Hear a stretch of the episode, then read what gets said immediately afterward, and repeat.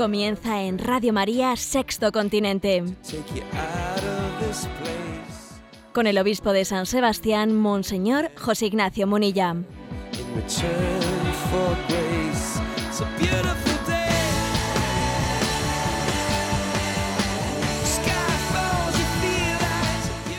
Un cordial saludo a todos los oyentes de Radio María. Un día más, con la gracia del Señor, proseguimos este programa de Sexto Continente que realizamos en Radio María. Es un programa que comenta temas de actualidad, iluminándolos desde la perspectiva de la doctrina social de la Iglesia. Nuestro deseo es ver, juzgar y actuar no sólo desde nuestros ojos de la carne y de la sangre, no, solo desde nuestras propias sensibilidades, sino intentar ver el mundo con los ojos de Cristo, bajo la acción del Espíritu.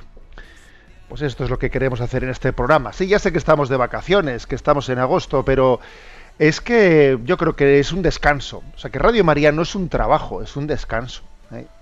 Por eso también creo que lo hacemos muy gustosamente en ese tiempo de verano y en ese tiempo de, de agosto, en el que también queremos descansar y reclinar nuestro, nuestra cabeza en el costado de Cristo, como ese Juan que también eh, halló descanso en el Señor.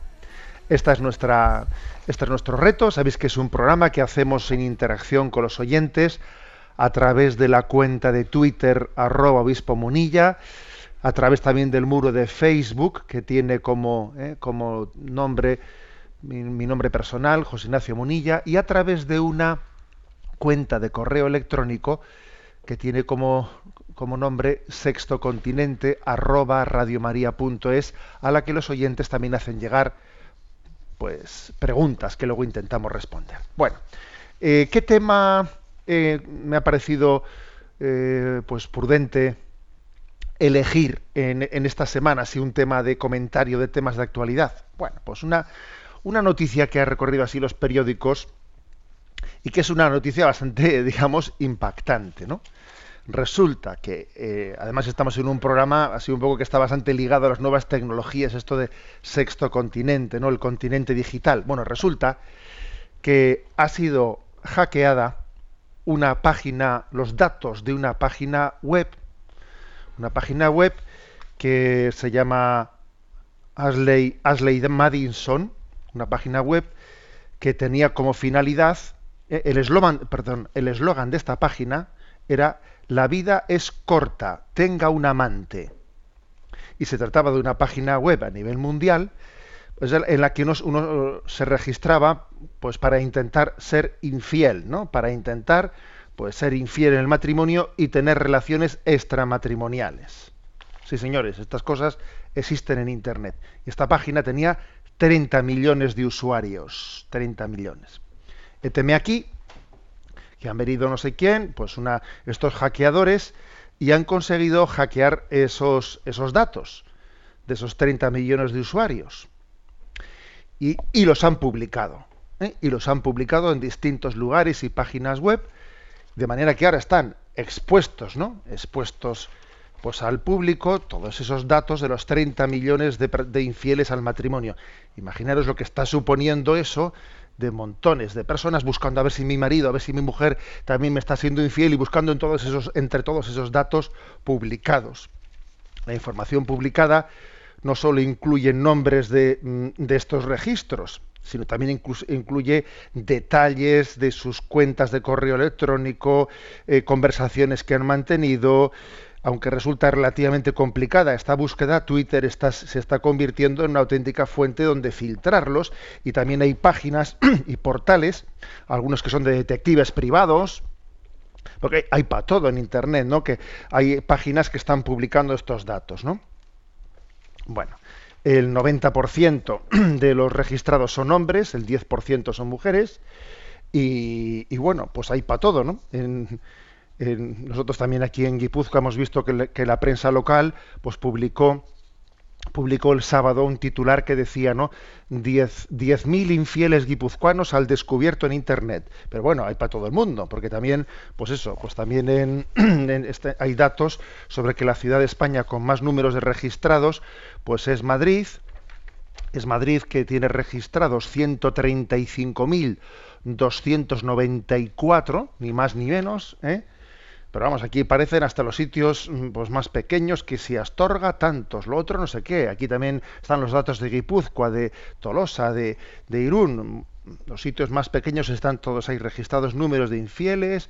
Eh, bueno, y según uno tenga más habilidad, pues se mete en buscar más datos de quiénes son, etcétera, etcétera. Imaginaros el pánico que habrá supuesto esto, ¿no? Bueno, entonces nuestro, nuestro comentario porque yo creo que es importante ver la, eh, realidad a la luz, desde la luz de la fe. Nuestro comentario. A mí esto me ha recordado un episodio eh, que, fue muy comentado en su tiempo y que con el paso del tiempo se ha ido olvidando. ¿no? El, famoso episodio del apagón de, Nueva York de 1977. ¿eh? En 1977 hubo un gran apagón en Nueva York por motivo de algunos rayos y tal y cual, pues de más de 24 horas, ¿no? Que aquello produjo, bueno, pues produjo una auténtica crisis de seguridad ciudadana, saqueos, vandalismos, policías heridos, saqueadores por todos los sitios. Bueno, fue comentadísimo el famoso apagón de Nueva York de 1977. ¿Qué es lo que aquello dejaba, dejaba patente? Pues que cuando, se, cuando la luz de Dios se apaga en nuestra conciencia, pues entonces pasamos de ser hijos de la luz a hijos de las tinieblas caminamos en tinieblas. Y lo que eso quiere decir es que la conciencia deja de ser, cuando se apaga la luz de Dios, la conciencia deja de ser impulsora, acicate de conversión, para pasar a ser refugio autojustificatorio de nuestro pecado. La conciencia cambia totalmente ¿no? su, razón de ser. De, ser impulsora de tu conversión, pasa a ser refugio autojustificativo de tu pecado. ¿eh? Entonces, eh, eso, eso lo comentamos, ¿no? Pues con el tema del apagón de Nueva York. Pues se, se apagan las luces y de repente todo el mundo a delinquir. ¿Pero qué es esto, no? ¿Pero que no tienes una luz en tu conciencia, no? Pues con este tema del mapa de los infieles registrados ¿no? en esta página web y con el pánico que ha supuesto que de repente ha sido hackeada y entonces se han publicado el nombre de los 30 millones de infieles. Pero qué horror, ¿no? Que ha habido alguien que ha hackeado esto, ¿no? A ver, mm, perdón, es que lo conocía Dios, pero ¿qué es más grave? ¿Que los datos hayan sido hackeados y lo pueda saber tu jefe? ¿Y que lo pueda saber tu mujer? ¿O que lo sepa Dios? Vamos a ver, ¿qué es más serio? El problema está que cuando, que cuando hemos perdido la conciencia de la, de la presencia de Dios, cuando hemos perdido el santo temor de Dios, entonces nos importa más lo que piense el jefe lo que piense mis amigos, lo que piense mi mujer, que lo que piense Dios. Oye, que es que el problema es que Dios lo sabe. Bueno, el problema no, la realidad es que Dios lo sabe. El problema es tu pecado. ¿Mm? Y ante Dios las cosas son, las cosas son lo que son ante Dios. Las cosas no son lo que opinen los demás, no. La verdad de las cosas en realidad es lo que son para Dios. Esa es su verdad, esa es su objetividad. Lo demás lo demás es que no, es totalmente relativo. ¿eh? ¿Qué clave es eh, pues una educación en la que, en un equilibrado santo temor de Dios? Por supuesto que una espiritualidad que subraye el miedo, pues de una manera eh, desequilibrada, pues es insana. incluso la pedagogía se suele decir que un exceso de miedo bloquea el aprendizaje pero que la ausencia de un temor razonable, razonable, hace imposible una sana pedagogía. ¿eh? Hace, la hace imposible. ¿Sabéis que hay un hay una un versículo del eclesiástico, 34, ¿eh? capítulo 34, versículo 14, que dice, quien teme al Señor no tiene miedo de nada. Impresionante ese versículo, ¿eh? Quien teme al Señor no tiene miedo de nada. El temor de Dios es liberador del temor de los hombres. El temor de Dios es liberador del temor a nosotros mismos, que uno, no le tiene miedo a sí mismo. Por supuesto, es liberador del temor al demonio. El temor de Dios, el santo temor de Dios, que así se llama, ¿no? Uno de los dones del Espíritu Santo, el santo temor de Dios es liberador. A veces en nuestra cultura actual, en la que hay una crisis muy grande del sentido de la autoridad, con esta, con esta crisis tan grande del sentido de la autoridad, la palabra temor, la palabra temor eh, pues es políticamente incorrecta, ¿sabes? Es políticamente incorrecta. Incluso voy a decir que a veces cuando yo, cuando el obispo va por ahí a confirmar, y se encuentra algunos rituales de confirmación en lo que en que cuando se en el ritual de confirmación se desglosan ¿no? los siete dones del Espíritu Santo, uno ve que en algunos rituales algunos párrocos han cogido y han tachado donde pone temor de Dios y, y en vez de la palabra temor de Dios, pues ponen la palabra, no sé, pues otra palabra eh, que, que, sea políticamente menos incorrecta, ¿no? La confianza o el amor, o, ¿eh? No, no, vamos a ver, es que qué importante es que entendamos que el santo temor de Dios es, a mí lo que me importa es lo que Dios piense de mí. Mi punto de referencia es lo que Dios piense de mí. Me habéis escuchado muchas veces esta expresión, mi público es Dios. Mi público es Dios. Eh, la, verdad de las cosas es lo que Dios conozca, es lo que Dios piense de ellas, no lo que los demás puedan pensar. Si el asunto no está en que los datos han sido hackeados y os ha publicado una página de detectives, el asunto está que está en el corazón de Dios, eso que, eso que ha ocurrido. Hay un salmo, el Salmo 138, que es impresionante. ¿eh? Es un salmo que subraya eso, ¿no? Pues que Dios es omnisciente, que Dios lo conoce todo, que Dios lo ve todo. Lo voy a, lo voy a proclamar, ¿eh? porque es un salmo que os lo aconsejo. 138. Señor, tú me sondeas y me conoces. Me conoces cuando, me siento o me levanto. De lejos penetras mis pensamientos. Distingues mi camino y mi descanso. Todas mis sendas te son familiares. No ha llegado la palabra a mi lengua y ya, Señor, te la sabes toda me estrechas detrás y delante, me cubres con tu palma. Tanto saber me sobrepasa, es sublime y no lo abarco. ¿A dónde iré lejos de tu aliento? ¿A dónde escaparé de tu mirada? Si escalo al cielo, allí estás tú. Si me acuesto en el abismo, allí te encuentro. Si vuelo hasta el margen de la aurora, si emigro hasta el confín del mar, allí me alcanzará tu izquierda, me agarrará tu derecha. Si digo que al menos la tiniebla me encubra, que la luz se haga noche en torno a mí, ni la tiniebla es oscura para ti, la noche es clara como el día. Tú has creado mis entrañas, me has tejido en el seno materno, te doy gracias, porque me has escogido portentosamente, porque son admirables tus obras. Conocías hasta el fondo de mi alma, no desconocías mis huesos.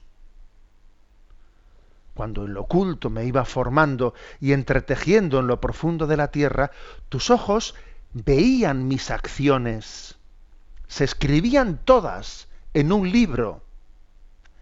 Calculados estaban mis días, antes que llegase el primero. Impresionante este salmo. ¿eh? Impresionante, que nos hace caer en... Es que nos falta en, esta educación secularizada, ¿no? en esta pérdida de valores, hay una falta de conciencia de la trascendencia de Dios, de su infinitud, de que vivimos en su presencia y no podemos, ¿no? No podemos dar la espalda ¿no? a la realidad de que, de que Dios es nuestro punto de referencia determinante. ¿eh? Por eso creo que eh, este acontecimiento, ¿no? que ahora hay un pánico aquí, ¿no? un pánico porque ha habido unos hackers ¿no? pues que, que han conseguido que esos 30 millones de infieles en su matrimonio queden al descubierto. Pero, pero qué hackers, pero qué, pero si, si, si Dios los conocía. Estaban perfectamente, ¿no? perfectamente identificados en la presencia de Dios. Y a Dios le, le, dolía, le duele profundamente el corazón, ¿no? Pues de que se rompan los matrimonios. Y a Dios ahora le duele más todavía, si cabe, el corazón, viendo que esas personas tienen pánico de que esos datos estén en Internet y no les importe de que estén en el corazón de Dios. O sea que, o sea que te, le tienes más respeto a Internet que a Dios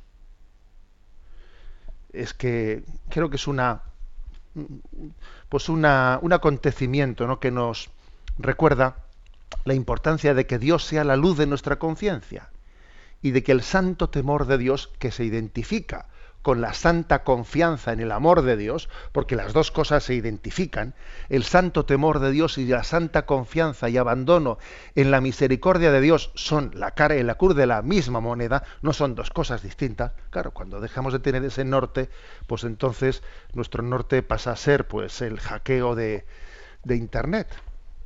Bueno, hasta aquí el comentario.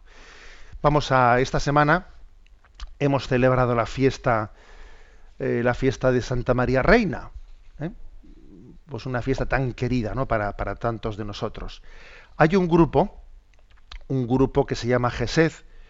GESEZ es una comunidad católica que pertenece a la Arquidiócesis de Monterrey, en México. Eh, promueven la vivencia de la fe por medio de la música y la oración como instrumentos para suscitar y acrecentar pues nuestra, nuestro encuentro con el Señor. Y tienen una canción muy bonita muy hermosa titulada Reina, Reina del Cielo. ¿eh? Vamos a escucharla así, pues si, si no la escuchamos en dos veces, en dos momentos de los descansos.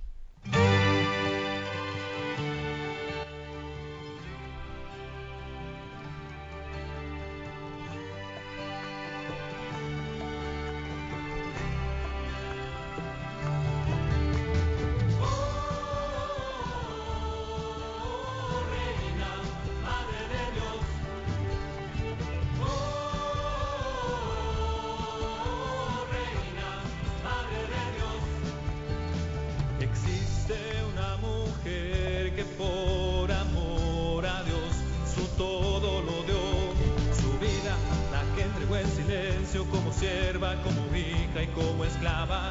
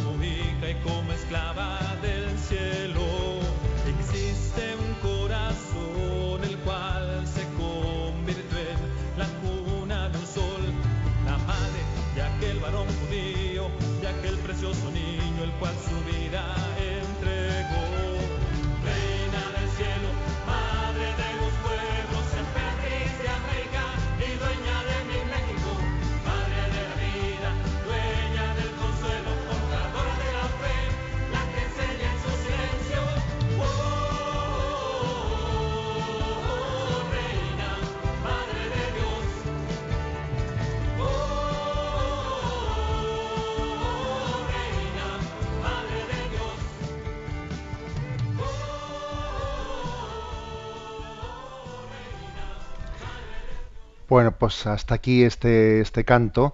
La verdad es que es una preciosidad escuchar ese, ese amor a María, emperatriz de América, Madre de México, Reina del Cielo. Continuamos en esta andadura de este programa Sexto Continente. Bueno, pues en este, en este momento quiero hacer una referencia, cambiando de tercio, como se dice, a nuestro querido Papa Francisco.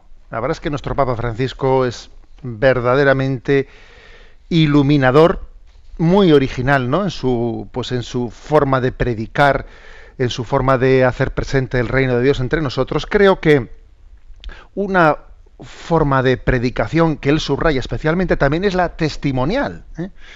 La testimonial. Y me quiero referir a un testimonio que el Papa, pues en octubre del año pasado, del 2014, dio con motivo de un encuentro que tuvo en Roma con el movimiento Schoenstatt, porque se, hacían, se cumplían 100 años de la fundación por parte del padre Kentenitz, que es un pues alemán que puso en marcha este movimiento llamado Sonstadt, que también tiene presencia en España, y tuvieron un encuentro con el Papa pues en Roma. ¿eh? Y entonces en ese encuentro pues había distintos, mm, distintos momentos, ¿no? Y, hubo un momento en el que también al, Santo Padre se le hicieron preguntas. Se le hicieron preguntas y la verdad es que hubo una, una en la que le dicen al Papa, ¿nos puede usted un poco contar su secreto? O sea, su secreto personal, ¿no? De cómo usted lleva adelante, ¿no? Pues eh, cómo, cómo usted vive su vida espiritual, cómo usted puede abordar las cosas, ¿no? Que, supone tanto peso para un papa, no sé, pues eh, ser testigo ante el mundo. ¿Cuál es su secreto? Y en un primer momento el papa parece, parece que no va a responder, bueno, no lo sé, yo no sé, no lo he pensado, yo lo hago así, lo hago inconscientemente, pero luego así a lo tonto, a lo tonto, va, va reflexionando, todo esto en el aula Pablo VI, ante miles de personas, va reflexionando y va, va un poco desmenuzando de cómo cree el que actúa. Entonces, si os parece, Voy a poner el audio, ¿eh? voy a poner el audio que es muy interesante, lo pongo y después lo comentamos. ¿eh? Vamos a escuchar el audio de, de, este, de esta pregunta de pues unos, unos, catequistas, unos dirigentes de este movimiento de Schoenstatt, cómo le hacen al Papa la pregunta por su secreto, cómo usted actúa, y luego comentamos la respuesta que el Papa da. A ver si se escucha bien el audio, lo pongo. Santo Padre, ¿compartiría con nosotros un secreto? Compartiría con nosotros su secreto, ¿cómo mantiene usted la alegría y la esperanza a pesar de las dificultades y las guerras de nuestro tiempo? ¿Cómo persevera en el servicio al enfermo, al pobre y al desamparado?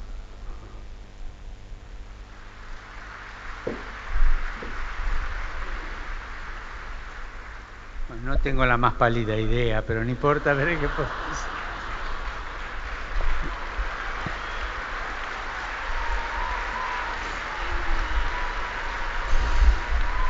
El,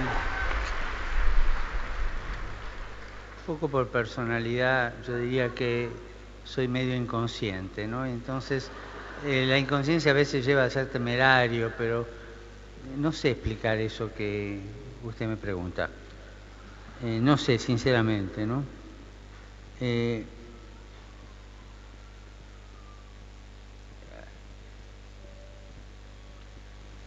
rezo y me abandono, pero me cuesta hacer planes, no eh, esas dos cosas me atrevo a decir, ¿no? Que el Señor me dio la gracia de tener una gran confianza abandonarme a su bondad, ¿no? Incluso en los momentos de mucho pecado, ¿no?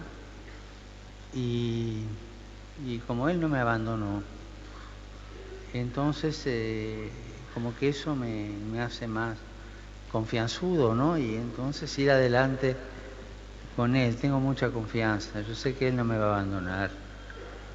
Y rezo, ¿no? Eso sí pido, porque también soy consciente que de tantas cosas malas y tantas macanas que hice eh, cuando no me abandoné al Señor y quise yo controlar el timón, ¿no?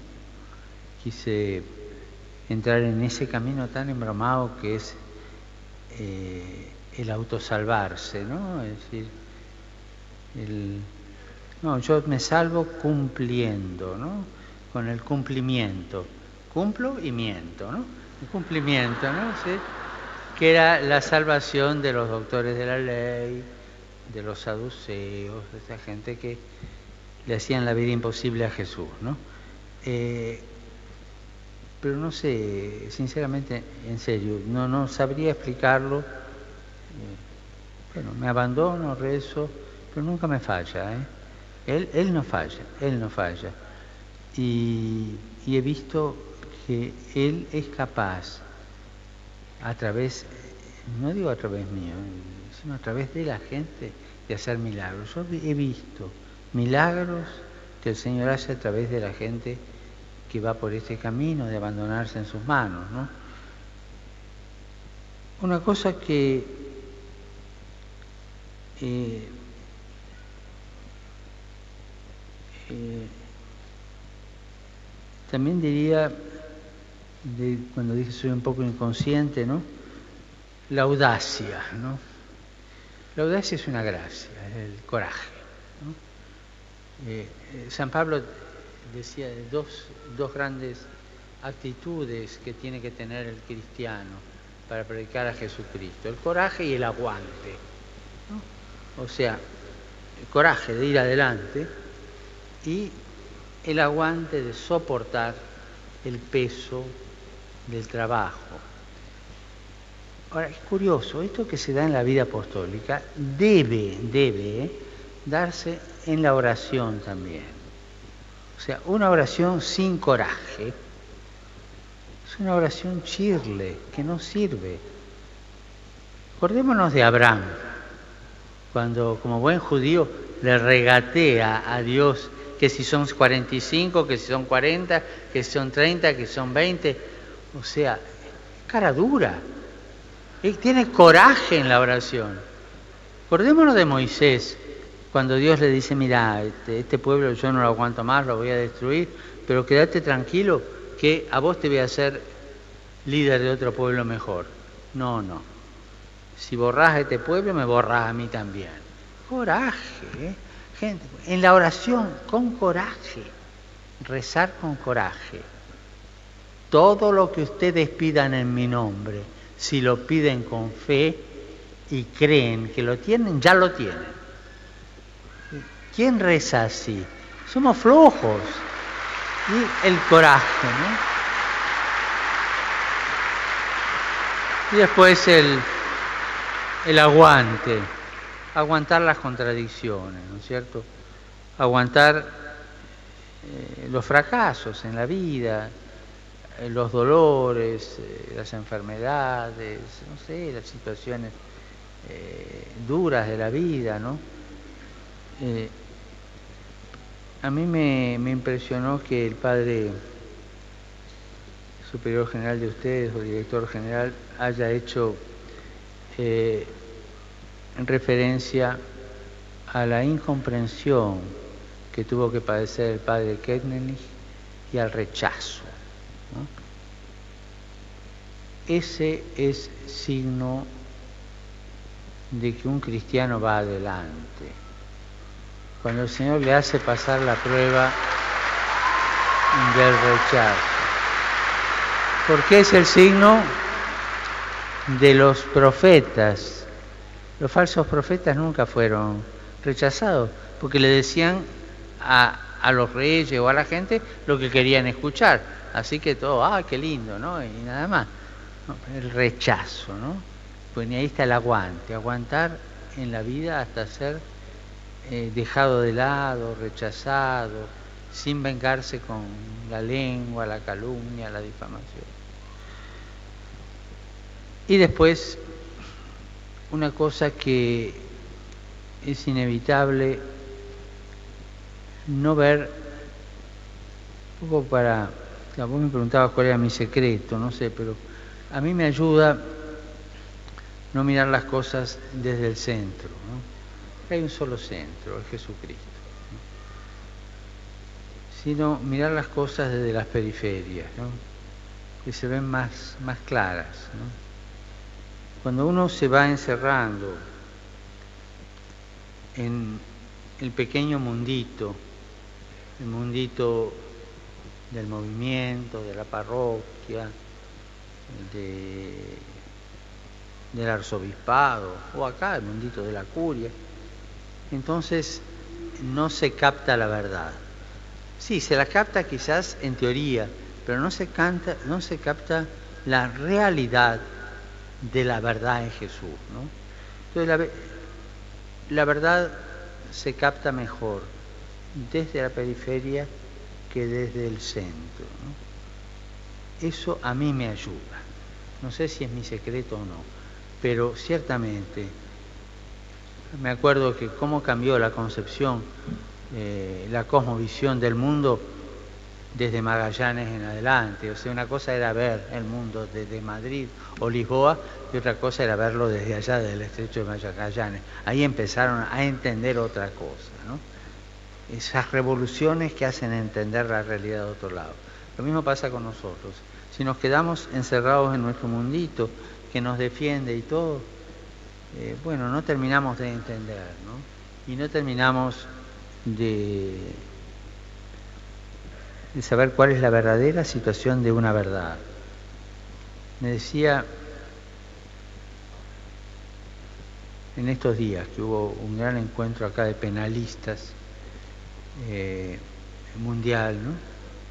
Uno de ellos hablando de, experiencias, eh, eh, en privado estábamos hablando en ese momento, me decía, y a veces me sucede, padre, cuando voy a la cárcel, de llorar, con, llorar junto con un preso. Entonces, ahí tenés un ejemplo. O sea, él ve la realidad, ¿no? Desde el derecho, de lo que tiene que juzgar como juez penalista, sino desde la llaga que está allá. Y ve, esta verdad la ve allá, la ve mejor. Y para mí las cosas más lindas de estos días, ¿no? Que un juez te diga que tuvo la gracia, tiene la gracia a veces de llorar con un preso, ¿no? O sea, ir a la periferia, ¿no es cierto? Así que yo te diría, una sana inconsciencia, o sea, que Dios hace las cosas, rezar y abandonarse, coraje y aguante y salir a la periferia. No sé si ese es mi secreto, pero lo que se me ocurre decirte de lo que a mí me pasa.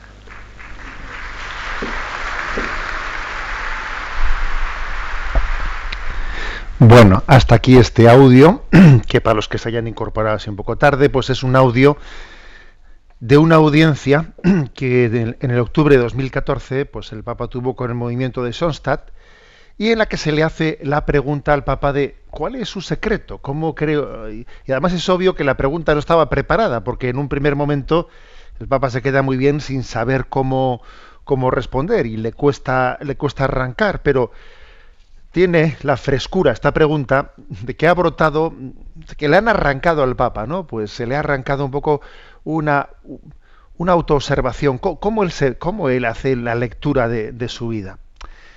Y quiero subrayar, ¿no? Pues unos aspectos de, de su intervención. Vamos a ver, el Papa repite con cierta, con cierta frecuencia esto de que de tener una sana inconsciencia. A ver, ser un poco sanamente inconsciente. Claro que ¿eh? es un término pues que hay que ponerlo entre comillas, pues porque nosotros tenemos que actuar, de actuar siendo conscientes de las cosas que hacemos, porque si no somos conscientes, difícilmente podremos ser responsables, ¿no? Para poder tener responsabilidad hay que tener conciencia. ¿eh? Pues un inconsciente es un irresponsable. Bien, de acuerdo. ¿eh? Pero obviamente el Papa utiliza esa expresión en otro, en, otro nivel, ¿eh? en un nivel, digamos, un poco más espiritual. ¿A qué se refiere el Papa con eso de que conviene tener una cierta sana o santa ¿eh? inconsciencia? Pues se refiere a que cuando, cuando el hombre comienza pues, a discernir si hago una cosa o no la hago, si camino por este camino, si no camino, muy fácilmente comienza a ser presa de los miedos. Eh, si hago esto me van a criticar, si hago lo otro me van a ver mal, si hago esto, es decir, comienza uno a quedarse paralizado por, una, por unos cálculos que en el fondo son cálculos meramente humanos y que no cuentan con la gracia. Con la gracia. Cuando no contamos con la gracia de Dios, cualquier cosa que uno pueda hacer, que uno se plantea como hipótesis, va a tener problemas. Ay, no, no, es que si hago esto, algunos me esto. Ay, no, no, no, que si hago esto, cuando no contamos con el factor de la gracia de Dios, lo más fácil es que nos quedemos paralizados, desinhibidos, que nos escaqueemos. Me voy a escaquear porque, uy, me voy a meter en líos. No te metas en líos. No te metas. y uno se termina escaqueando de todo. Por eso la expresión del Papa, lo de la sana inconsciencia, lo de la sana inconsciencia, obviamente se refiere en este, en este sentido espiritual, no en el sentido humano de que hay que ser consciente, obviamente, y responsable. Se refiere en el sentido espiritual de no dejarnos atrapar por los cálculos humanos que no confían en la gracia de Dios. Porque es que si no tuviésemos ese factor, pues es que no haríamos nada. Es que Radio María no habría comenzado, seguro, ¿eh? O sea, Radio María no existiría si, no existiese una sana inconsciencia. Uy, es que no vamos a tener líos. Uy, es que nos van a poner multas con las frecuencias. Uy, es que no sé qué. Uy, eh, claro, si no hay una sana inconsciencia, pues es que no damos un paso al frente. Este es un punto que el Papa repite con cierta, ¿eh? con cierta frecuencia. Y me parece un testimonio muy importante, porque creo que es uno de los mayores peligros en la vida de la Iglesia, en la vida de un cristiano, en la vida, pues en la vida del testimonio, en la vida pública, el que uno pues haga una cantidad de cálculos humanos, claro, todos, todo está lleno de, ¿eh? de riesgos y de peligros. Eh, pues por ejemplo, imagínate, uno dice, hacemos un campamento con niños va a transmitir la fe. sí, pero si después tenemos problemas, imagínate que después nos denuncien, imagínate que después a un niño le pase algo, imagínate, no sé, ahora pues muy bien, no damos un paso nunca en la vida, claro. Ese ejemplito que he puesto, pues así un poco de vida apostólica en una parroquia, se puede transmitir a todo. Eh, por lo tanto, lo de cuando el Papa dice una parte del secreto de su vida es contar con la gracia de Dios, rezo y me abandono y me abandono. Y además no rezo de cualquier manera, sino rezo con coraje, con coraje, sabiendo que Dios, Dios nos asiste, o sea, que Dios, que Dios da su gracia a los que son atrevidos. Dios da su gracia a los atrevidos. ¿eh? Y pone ese episodio de Abraham que, que, le regatea a Dios, ¿no? Y si hay 20 justos, y si hay 10 justos, o sea, tiene el coraje de regatearle a Dios. ¿eh? O sea, una fe atrevida, para entendernos, ¿no? Una fe atrevida. De la cual luego se desprende una fortaleza en aguantar contradicciones, ¿no? En que, eh, en que tengamos una fortaleza, una fortaleza que no solo consiste en tener capacidad de atacar, sino, tener capacidad de aguantar. ¿eh? Que la fortaleza se demuestra más en la capacidad de encaje que en el atrevimiento a atacar. ¿eh? O sea, es un, es un signo de autenticidad el tener capacidad de encaje, que te zurren y tú, oye, pues no, pues no te vengas abajo porque estás apoyado en el Señor. Y además, y además es que eso de, eso de que existan persecuciones y rechazos e incomprensiones, es que eso va en el carné de cristiano. Eso está incluido en el carné del cristiano. ¿eh? Hay de vosotros, si todo el mundo habla bien de vosotros, qué peligro, qué peligro. ¿eh? O sea que el Papa tiene un coraje, un coraje propio de aquel que sabe, o sea, ya, ya tiene descontado, esto es como la bolsa, ¿sabes? Que dice, no, la bolsa ya descontó tal asunto y ya, o sea, por lo tanto, aquel, aquel, aquello que podría ser motivo de, bajada en la bolsa ya está descontado, se suele decir eso, ¿no? En términos económicos. Pues aquí es lo mismo, yo ya he descontado, yo ya daba por descontado que iba a haber, que, iba a haber persecuciones, ¿no? Lo tengo asumido y por eso no, no, no pienso echarme para atrás, ¿no? Y por último, y por último, el Papa tiene también otra, digamos, característica suya. Igual esto que, esto, igual que lo de la sana inconsciencia. Aquí otra característica testimonial del Papa es ese aspecto de mirar las cosas y juzgarlas no desde un centro cómodo, en el que yo mm, estoy sentado en un sillón y desde mi despacho hago un informe de cómo veo la realidad, sino juzgar la realidad desde las periferias ¿A qué se refiere eso de no mirar las cosas desde el centro? De nuevo, aquí también hay que hacer un matiz, porque claro, si se entiende el centro como una postura equilibrada, hombre, claro, entonces hay que mirar las cosas desde el centro. Pero el Papa cuando dice no hay que mirar las cosas desde el centro, sino desde la periferia, no se refiere a no tener una visión equilibrada y ponderada en la que se tengan en cuenta todas las circunstancias. Obviamente, en ese sentido, sí, hay que mirar las cosas desde el centro, no se refiere a otra cosa. Se refiere a que la realidad, la realidad, cuando uno quiere ver el mundo desde los ojos de Dios, que el centro es Dios, o sea, el centro del mundo es Dios, tiene que fijarse especialmente en lo que es también la preocupación o la atención principal de los ojos de Dios, que son los sufrientes, que son los que están en la periferia. ¿Eh? Entonces, se ve mejor el mundo si lo miramos con los ojos de Dios. Y Dios tiene unos ojos que se fijan especialmente y preferencialmente ¿no? en los sufrientes del mundo, en los ancianos, en los niños abandonados, en los depresivos, etcétera, etcétera, etcétera. O sea, ver el mundo desde las periferias es ver el mundo no desde el despacho, sino desde los ojos de Dios, que tiene una connaturalidad Dios de estar más, de estar especialmente cercano al que sufre. Bueno, he aquí, por lo tanto, la, ¿eh? digamos, esta pequeña, este testimonio. ¿no? El Papa ha hecho un ejercicio de responder a una pregunta como buenamente ha podido, ¿no? desnudando su alma, desnudando su, su corazón.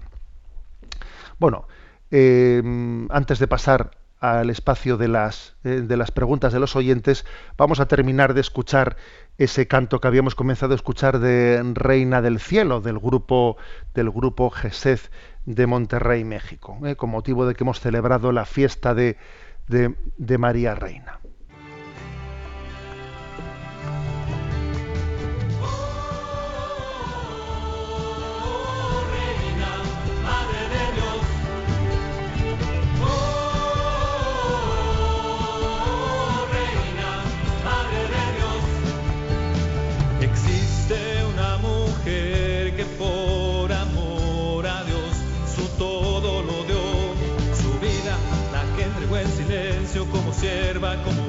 Y como esclava del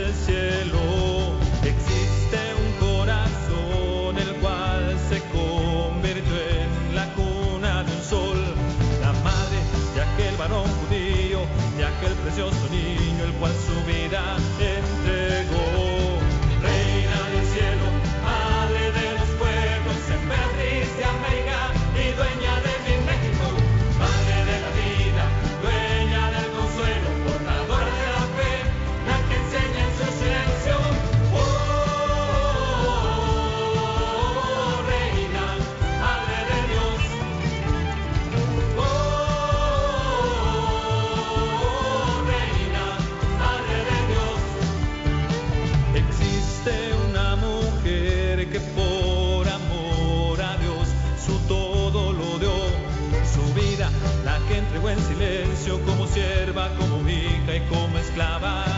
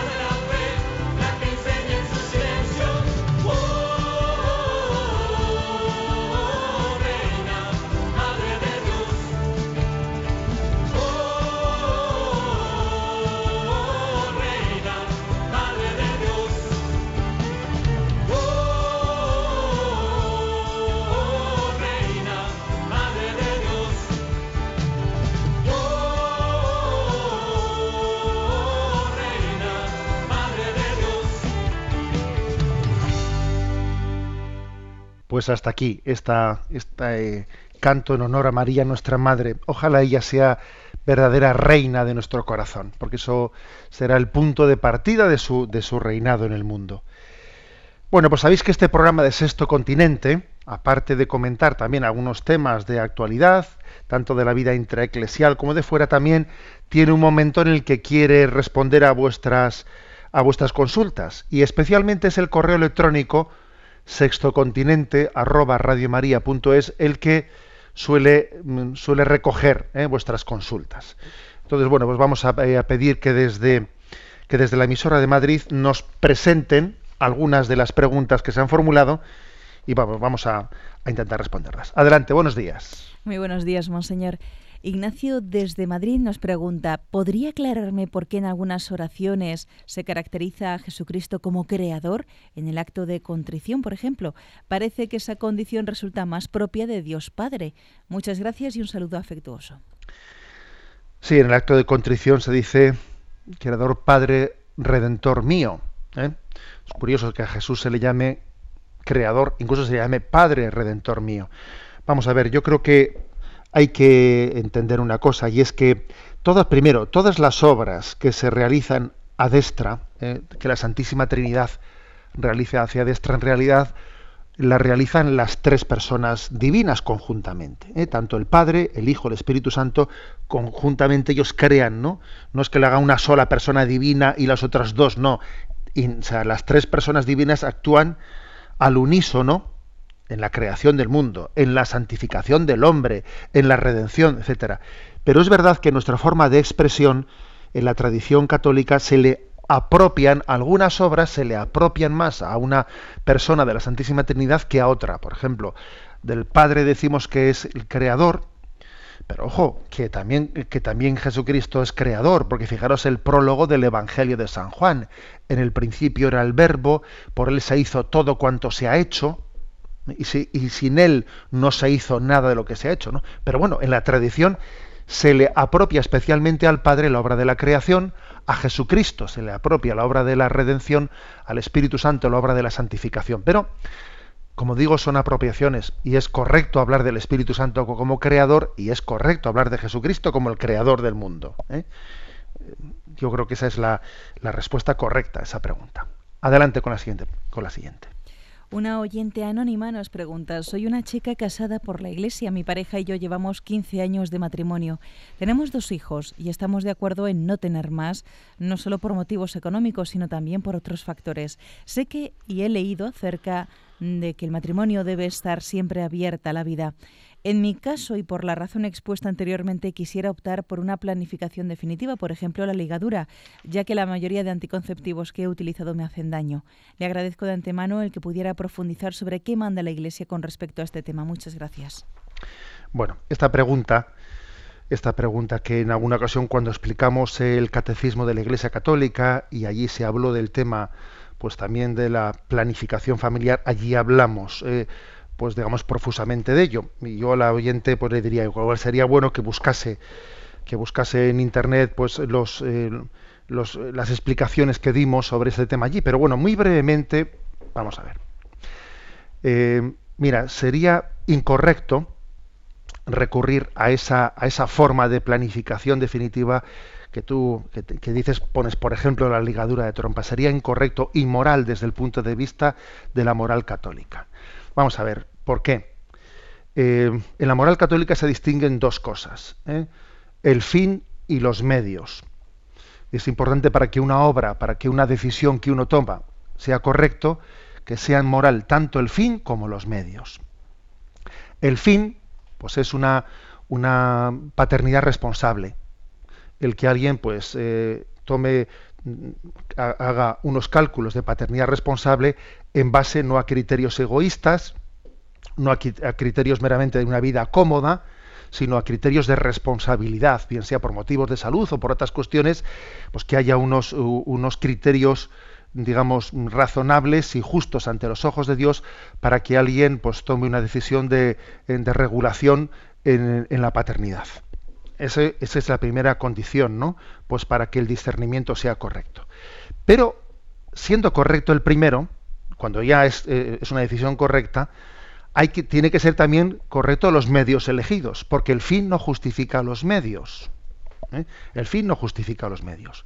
Y la moral católica considera inmorales los métodos contraceptivos del control de la natalidad, tanto los quirúrgicos, pues por ejemplo como es la vasectomía, etcétera, o la propia legadura de trompas, como los mecánicos, como son como son también el DIU, ojo que el DIU además es abortivo, como son los fármacos, las pastillas anticonceptivas, eh, etcétera. ¿eh? O sea que mm, la Iglesia, la moral católica considera inmorales, intrínsecamente inmorales, son los métodos artificiales del control de la natalidad. Eso forma parte de la moral católica y está claramente expresado en el catecismo y en otras encíclicas morales. ¿Por qué? Pues porque son métodos que no son respetuosos con el lenguaje que Dios, que Dios ha puesto en la naturaleza. Dios, Dios ha hecho la naturaleza, la naturaleza de la mujer no siempre la ha hecho fecunda tiene periodos de fecundidad y periodos, o sea, de fertilidad y no fertilidad. Con lo cual Dios mismo ha dejado impresa en la naturaleza de la mujer la posibilidad de que la expresión del amor pueda, mm, pueda eh, realizarse en periodos de fecundidad, de fertilidad y en no fertilidad. Si Dios hubiese querido que la fertilidad fuese exclusiva, mejor dicho, que la sexualidad fuese exclusivamente para la procreación, hubiese hecho a la mujer siempre fecunda, pero no es así. ¿Eh? Con lo cual, digamos, es legítimo, es conforme también a la, eh, a la, ley, a la ley natural de Dios el que la sexualidad pueda ser expresada en los periodos fértiles o no fértiles. Pero desde luego es contrario ¿no? a esa ley natural y esa ley de Dios el que el, que el hombre intervenga en la naturaleza como si la fertilidad fuese una enfermedad contra la que hay que medicarse. ¿eh? Como si, tú imagínate, ¿no? Que recurriésemos a la medicina pues para anular, anular los dones de la naturaleza, pues para que uno dice, voy a recurrir a la medicina pues para, para no oír, para quedarme sordo, pero bueno, pero si es que, a ver, es que no tiene sentido ninguno que, que la fertilidad sea enemiga nuestra y entonces tengamos que recurrir a anularla pues por quirúrgicamente, mecánicamente, por, por fármacos, etcétera. Es contrario, en el fondo es una, una especie de, rebelión del hombre ante el propio don de la fertilidad que Dios le ha dado. ¿eh? por lo tanto, creo que esta es la. Ya sé que es mucha, ¿eh? mucho tema para una pregunta y una respuesta breve, pero también escaquearme me parece incorrecto. Yo te diría, te aconsejaría que buscases, ¿no? Pues en la. Eh, dentro del sexto, la explicación del sexto mandamiento del Catecismo de la Iglesia Católica, los programas en los que se habló con profusión de este tema, pero bueno, ahora me quedo con esto, para que, eh, para que un discernimiento de, de, la regulación de la natalidad sea correcto, es importante que el fin, ¿eh? o sea, que, que el fin, que por tanto los criterios de los motivos por los que uno regula el número de hijos sean sean santos, sean, sean razonables, no sean, eh, no sean de, mero egoísmo, pero también que los métodos elegidos sean acordes, eh, sean acordes con ello, que sean, que sean eh, morales y no inmorales. Adelante con la siguiente pregunta. Loli nos pregunta, recientemente celebrábamos la solemnidad de la Asunción de María a los cielos, que si no me equivoco es una verdad de fe que fue definida en 1950. ¿Podría explicarnos qué son los dogmas sobre María y por qué algunos ha tardado tantos siglos en definirse? Bueno, es verdad que el dogma de la Asunción de María a los cielos es mm, pues el más reciente en la historia de la Iglesia, el dogma más reciente que data de 1950, que son la historia de la vida de la Iglesia, pues es como quien dice ayer. ¿eh? Vamos a ver, los dogmas han tenido dos situaciones históricas en las que se han desarrollado. Unos es, a veces, han sido en respuesta a herejías. Muchas veces el dogma de la Iglesia, las definiciones dogmáticas, se han, mm, se han ido desarrollando en la medida en que se respondía a determinadas herejías. Y para precisar mejor cuál es la fe católica en respuesta a una herejía, pues han ido desarrollando definiciones dogmáticas. Pero otras veces, como es el caso este de, de María asunta a los cielos en cuerpo y alma, no ha sido tanto en respuesta a una herejía, no, sino ha sido más bien en la medida en que la Iglesia pues, está teniendo una vivencia muy profunda, eh, muy gozosa de la fe, y cuando ve que, todo, el, que todo el, pueblo de Dios está creciendo ¿no? en la conciencia de la fe, pues casi como una especie de sobreabundancia de esa fe gozosa, se ha expresado ese dogma. Por ejemplo, sé que también hay por ahí algunos católicos que, que, aspiran y aspiran a que la Iglesia también pudiese hacer una definición dogmática de María como medianera de todas las gracias, que es una verdad de fe, pero que no es dogmática. ¿eh? ahora mismo todavía no está definido eso de que María sea mediadora de todas las gracias, no es un dogma de fe. Y hay católicos que aspiran, ¿no? Que hacen hay alguna campaña por ahí en internet de petición de que la, de que la Iglesia en algún momento pues pudiese hacer esa definición. Posiblemente esa definición es posible, digo yo, no lo sé, ¿eh? que yo no soy el Papa. Pues es posible que en este momento igual no se, no se haga, que tarde un poco más en hacerse, ¿Por qué? Pues porque, por ejemplo, cuando se hizo el dogma de la asunción de María a los cielos en cuerpo y alma, pues era un momento en el que la Iglesia tenía pues una vivencia de comunión interna, etcétera, muy fuerte, ¿eh? y en ese momento casi era como una sobreabundancia de esa, de esa comunión en la fe el poder avanzar con un nuevo dogma. Y en este momento, pues que igual tenemos nuestras crisis y, y momentos de turbulencias, pues posiblemente, ¿eh? posiblemente la Iglesia igual espere a, tener una vivencia de la comunión de la fe más intensa para poder hacer eh, una, una, definición dogmática de ese estilo. Bueno, esta es una apreciación mía. Pero es cierto que ha habido como dos formas ¿no? históricas. Una ha sido, ¿eh? una ha sido la forma histórica de responder a herejías, responder a herejías, y otra ha sido eh, la, la, forma histórica de más bien más bien crecer desde las convicciones interiores. ¿eh? O sea, expresar de la sobreabundancia de la comunión un dogma de fe. Bueno, es que el tiempo corre que vuela, es que esto es tremendo, es que uno dejamos preguntas sin, sin responder, sin responder, y como solemos tener el último, ¿eh? el último momento de este programa, el comentario, eh, el comentario de alguna de las de, las, mm, de los mensajes enviados a las redes sociales esta semana, me voy a quedar, me voy a quedar con el mensaje, con el mensaje enviado en el día de ayer. ¿eh? En el, día, el día de ayer envié un mensaje a las redes sociales que dice lo siguiente: las redes sociales son también el espejo del alma.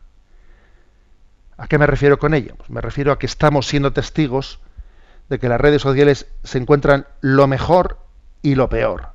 Se encuentran personas que recurren a las redes sociales para difundir la predicación del reino de Dios, para hacer iniciativas de apoyo a los más pobres, a los más débiles, eh, para buscar también al desconsolado, etcétera. Y también las redes sociales pues se están utilizando pues para, eh, para expresar amargura, críticas desde el anonimato, eh, el mundo de los trolls, que es una auténtica pues escaparate de gente amargada y gente que solamente busca un alivio en la vida pegando zarpazos al prójimo. Eh, las redes sociales son el espejo del alma. Quedémonos con esta, con esta expresión para nuestra meditación. En el fondo, en todo lo que tocamos, en todo lo que tocamos, en la, forma de utilización de la televisión, en la forma de utilización de las redes sociales, en todo lo que tocamos, queda impresa nuestra alma. En todo, ¿eh? En la forma en la que nos divertimos, la forma en la, en la forma en la que comemos, en la forma en la que descansamos. Todo termina por ser espejo del alma y las redes sociales de una manera muy, muy especial. Bueno, tenemos el tiempo cumplido. Me despido con la bendición de Dios Todopoderoso, Padre, Hijo y Espíritu Santo. Alabado sea Jesucristo.